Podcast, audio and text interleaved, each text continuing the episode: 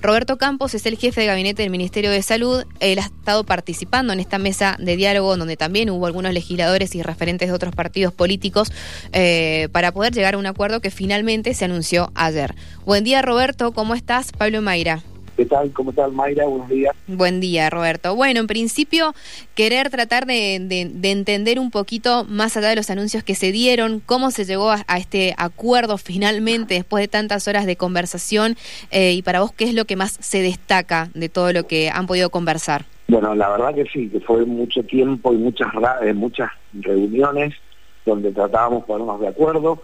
Arrancamos desde, un, desde un lugar de y esto es lo que nos llevó a la crisis, de un lugar donde había muchas muchas posibilidades de negociación, eh, y a medida que fue pasando el tiempo, sí nos fuimos poniendo de acuerdo, fuimos eh, uniendo algunos puntos que tienen que ver con la salud pública, que tienen que ver con darle la cobertura médica a, los, a, la cantidad de, mendocinos que están esperando eh, la cirugía, y bueno, y después de varias reuniones pudimos llegar a algún acuerdo. A partir de, básicamente de una reingeniería y de, este módulo vespertino que fue como el común denominador donde nos sirve a nosotros para salir del conflicto y empezar de vuelta a dar respuesta a, toda la demanda quirúrgica que hay, ¿no? ¿Cómo van a, van a trabajar? ¿Cómo van a trabajar con este esquema vespertino? A ver, eh, básicamente es, nosotros habilitamos cirugías a partir, son las cirugías comunes del cronograma que se está haciendo actualmente por la mañana y a la tarde se habilitan eh, módulos, módulos vespertinos, que lo hemos llamado, eh, a partir de las 14 horas, donde eh, abrimos los quirófanos para que los distintos grupos eh, quirúrgicos, a, la hora de tener el, el, ofrecimiento de la anestesia, pueda, podamos salir a hacer mayor cantidad de cirugías, ¿se entiende? Sí, se entiende. ¿Eso va a ser como un pago aparte? ¿Cómo se va a, dividir con cada uno de los trabajadores que estén allí en, en, esa, en ese momento? Sí, sí. básicamente es, va a ser pago por cirugía en, el horario vespertino y, y, de ese monto que se, se, se pactó se divide entre el anestesiólogo el cirujano principal y el cirujano ayudante, de ser necesario. Mm. Roberto, ¿qué respuesta han tenido de los anestesiólogos? Eh, ¿qué, les han planteado? ¿Están conformes? Eh, ¿qué, les dijeron? Bueno, entiendo, entiendo que sí, por eso ellos vuelven, a, han retomado hoy, por suerte, el tema de, su lugar de trabajo y bueno, ahora nos tenemos que reorganizar después de dos o tres meses que ha estado medio paralizado todo el sistema quirúrgico, porque en realidad ¿Qué, ¿Cuánto afectó eh, las fotos si tuviéramos que sacar una foto? Un 40% se reducieron las cirugías, eh, se redujeron las cirugías, eh, perdón, programadas, ¿no? Sí. Entonces, tenemos que ahora volver a hacer todo el planteo conjuntamente con los directores para que empecemos rápidamente a, a cortar caminos, si se puede, ¿no? Eh, y el tema de los anestesiólogos que estaban sumariados o que alcanzaron a, tener este procesamiento, ¿qué va a suceder con ellos a partir de ahora? Bueno, en realidad nosotros entendemos que eso eso va a quedar abstracto porque en realidad el conflicto madre que lo originó quedaría quedaría ellos vuelven al lugar. Tengan en cuenta que nosotros porque sumariamos era porque el Estado le decía necesitamos que vengas y te presentes y no se presentaban. Bueno si ahora todos retornan, entendemos que eso queda más pronto. ¿Qué cantidad de, anestesistas eh, no renovaron el contrato en aquel entonces cuando todo esto se inició y, cuántos ya sí habían vuelto? En, realidad, a ver, a ver, si entiendo la pregunta. Los 68 eran prestaciones, no hay contrato de por medio. Perdón, prestaciones, Las prestaciones que son, yo, voy, hago la práctica, la cobro. Por lo cual, lo que nos, lo que a nosotros nos unía era la cuestión, una cuestión de decir, che, vos ¿Qué día va a venir? Tal día, bueno, esos son los días que me van a facturar. ¿Qué hicieron ellos? No volvieron más. Por eso cuando le preguntaron a la atención, lo decía, ¿ustedes renunciaron? Y bueno, la verdad que no hubo una renuncia en definitiva, no voy a ir más. Nos avisaron que no venían más. Claro. lo que le digo? Sí. ¿Cuántos eran? 68. Volvieron en su momento 3-4 y después ahora entendemos que van a volver la mayoría. Todavía hoy son las primeras horas de, que hemos arreglado, todavía no tenemos bien el, el número final, pero por lo que nos dijeron los, con los anestesiólogos representantes con los que hablamos, entendemos que es la gran mayoría. Roberto, para que quede claro, eh, ¿cuándo calcula usted que puede llegar a solucionarse y a normalizarse el tema de las cirugías?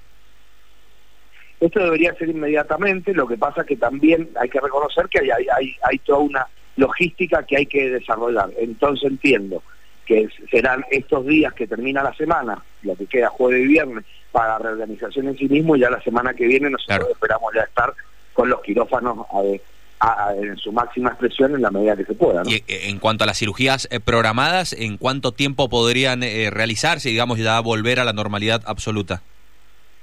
Bueno, a ver, la normalidad, lo que tenemos que hablar es cuál es la normalidad. La normalidad es que siempre hay atraso de cirugía o hay un, hay un, no sé si la palabra atraso, hay, hay un número de cirugía en espera, ¿no? Porque tiene que ver con la accesibilidad, porque tiene que ver cómo se llega al, al, al, momento del día de la cirugía, tiene que haber exámenes, digo, siempre y es normal que haya cirugía en espera. Nosotros esperamos con estos turnos vespertinos que podamos achicar y empecemos a achicarlo en, en lo largo de los meses, ¿no? Porque en realidad decir que vamos a salir y que se van a poner al día toda la cirugía, eh, vamos a empezar a trabajar. Yo creo que si esto funciona y los turnos vespertinos funcionan y los quirófanos a la mañana funcionan porque tenemos la prestación anestesiológica, deberíamos acelerar el ritmo cosa que a la brevedad vayamos achicando rápidamente. Bien, eh, Roberto, se habló mucho durante estos meses eh, sobre supuestas acciones que iba a tomar el gobierno con los anestesiólogos que, que tomaban que, o que llevaban adelante esta esta lucha y este reclamo, ¿quedó sin efecto cualquier tipo de amenaza de sanción o efectivamente algún eh, profesional fue sancionado? La ministra firmó el inicio de, uno de siete sumarios, eh, íbamos de aparte, ¿no? Teníamos toda una cantidad, una cantidad de, de, gente para sumariar, entonces empezaron por siete, se hicieron y empezó la investigación de eso. Eh, ¿Por qué? Pero bueno, evidentemente la, ley estaba y nosotros la definición teníamos de avanzar porque así nos autorizaba la ley para avanzar sumario. ¿Cuál es el motivo del, sumario de esos siete? Es esto, la no presentación ante una carga pública que le pedía la ley que, se presentara. Claro, eso... es lo que le decía recién, en sí, sí, sí. entendemos que esto ahora va a quedar en abstracto porque en realidad el problema es que si se presentan se acaba, se acaba el, el conflicto en sí mismo. Claro. Es así lo entendemos nosotros. Claro, deberían presentarse para que quede sin efecto el proceso, digamos. Si de lo contrario podría llegar una sanción y esa sanción que puede llegar a ser eh, la, expulsión. a ver, a ver, eh, entiendo que sí, pero no, el, ánimo en esto es de avanzar y salir del conflicto y en realidad poder dar la salud que necesitamos y, la accesibilidad a los quirófanos que necesitamos a los mendocinos. Bien. Em, bueno, le decimos a los oyentes que estamos hablando con Roberto Campos, que es el jefe de gabinete del Ministerio de Salud, hablando sobre la resolución del conflicto con los anestesiólogos. Em, Roberto, eh, su, si vuelven los más de 60 anestesiólogos en total, ¿de qué cantidad de profesionales de esta especialidad vamos, van a estar trabajando ya en la provincia, junto con los de planta? A, ver, se van a hacer alrededor de 100, 115, 120, que es lo que necesitamos para que el sistema funcione. El tema de los montos, de los pagos para las guardias, que era también algo que ellos venían reclamando, ¿se dialogó, se llegó a un acuerdo? Obviamente, eso era, ese era el punto, le diría, clave. Nosotros no eh, habíamos aclarado que nosotros no podíamos avanzar sobre el valor de, de las guardias o de las prestaciones en este caso, porque eso es transversal para todo, todo el equipo médico del Ministerio de Salud. y eso se arregla en el ámbito paritario, ¿no? Entonces eso sigue exactamente igual. Sigue todo igual. Em, creo que hemos resuelto todas nuestras dudas y consultas que, teníamos. Entonces, a partir de ahora, lo más destacable es que comienzan a trabajar con este nuevo modelo, digamos, que está relacionado a la paga con este aumento de cirugías y con este módulo vespertino. Em, Roberto, ha sido muy amable. Muchas gracias. Gracias a ustedes, que anden muy bien. Hasta luego. Hasta luego.